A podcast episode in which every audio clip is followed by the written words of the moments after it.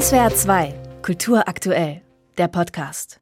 Spielwaren Made in Germany. Ein kleiner Zirkus steht in der Ausstellungsvitrine. Tiger, Elefant und Giraffe, alle etwa handgroß, tummeln sich in der Manege.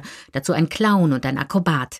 1903 war dieser Humpty Dumpty Zirkus ein echter Verkaufsschlager in den USA, erzählt Ausstellungsleiter Rainer Schimpf.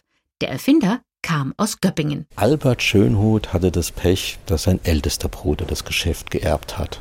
Er selber ging leer aus, hatte nichts und beschloss, in die USA zu gehen. Mit 17 machte sich der gelernte Drechsler 1866 auf den Weg und hielt sich zunächst mit der Reparatur von Spielzeugklavieren über Wasser, bis er seine eigenen, sehr viel stabileren Miniklaviere entwickelte. Der Startschuss für eine sensationelle Karriere. 1912 ist Schönhut die größte Spielzeugfabrik der Welt.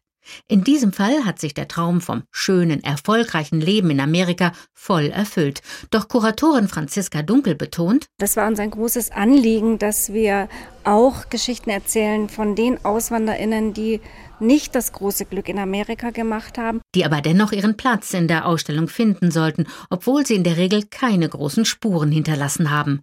Über ein Protokollbuch der bereits 1764 gegründeten Deutschen Gesellschaft in Amerika, eine Art Hilfsorganisation für Neuankömmlinge, konnte Franziska Dunkel dennoch den ein oder anderen Lebensmoment erhellen. Sie deutet auf eine Seite mit einem Namensverzeichnis. Die zeigt das Schicksal von einem Fritz Neumann aus Freiburg, einem Koch, und wir haben den in Freiburg in den Archiven nicht finden können der von der Deutschen Gesellschaft unter anderem damit unterstützt wurde, dass er einen Anzug bekam fürs Vorstellungsgespräch. Und weil der Mann einen guten Eindruck machte, bekam er auch noch drei Mahlzeiten und einmal Schlafen, heißt es in dem Schreiben der Gesellschaft, die es sich ausdrücklich zur Aufgabe gemacht hatte, nur arbeitsame und redliche Landsleute zu unterstützen. Was bewegt einen Menschen, ein Land, seine Heimat zu verlassen? Die Frage hinter der Ausstellung könnte aktueller nicht sein, meint die Direktorin vom Haus der Geschichte Baden-Württemberg, Paula Lutum-Länger. Da gibt es ja eben viele Ursachen. Das muss nicht immer, das erleben wir zurzeit, Flucht vor Krieg und Krise sein. Es geht auch in einigen Fällen darum, gerade jetzt bei den jüdischen Deutschen, das Land zu verlassen, um sein Leben zu retten. Aber es geht auch darum, dass Menschen aus wirtschaftlichen Gründen zum Beispiel ein Land verlassen und woanders ihr Glück versuchen wollen. Und da kann ich ganz unterschiedliche Anknüpfungspunkte hier in dieser Ausstellung entdecken. Der American Dream. Für einen armen Bauernsohn aus Leidringen ging er mit dem Goldfund am Klondike tatsächlich in Erfüllung.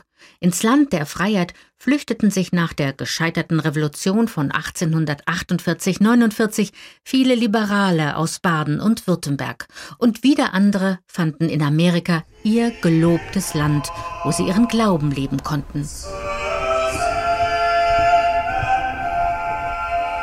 Gesänge entstanden im Kloster Ephrata in Pennsylvania. Der radikal-pietistische Bäckergehilfe Konrad Beißel aus Eberbach sah für sich in der katholischen Kurpfalz keine Zukunft und schiffte sich 1720 nach Übersee ein. In dem von ihm später gegründeten Kloster führte er ein hartes Regiment. Maximal sechs Stunden Schlaf auf einer schmalen Eckbank waren erlaubt. Zum Unterschieben gab es ein Kopfkissen aus Holz. Ausstellungsleiter Rainer Schimpf. Eines der schönsten Objekte ist dieses hölzerne Kissen, das die Askese in diesem Kloster zeigt. Die Glaubensbrüder und Schwestern müssen sich von jedem Luxus fernhalten. Das hölzerne Kissen steht für die Strenge des Lebens. 32 Lebensgeschichten, viele überraschende Momente versammelt diese Ausstellung, die vor allem auf die Magie der Objekte setzt und sehr dosiert mit Inszenierungen arbeitet. Eine auch ästhetisch sehr gelungene, spannende Spurensuche. SWR 2 Kultur aktuell. Überall, wo es Podcasts gibt.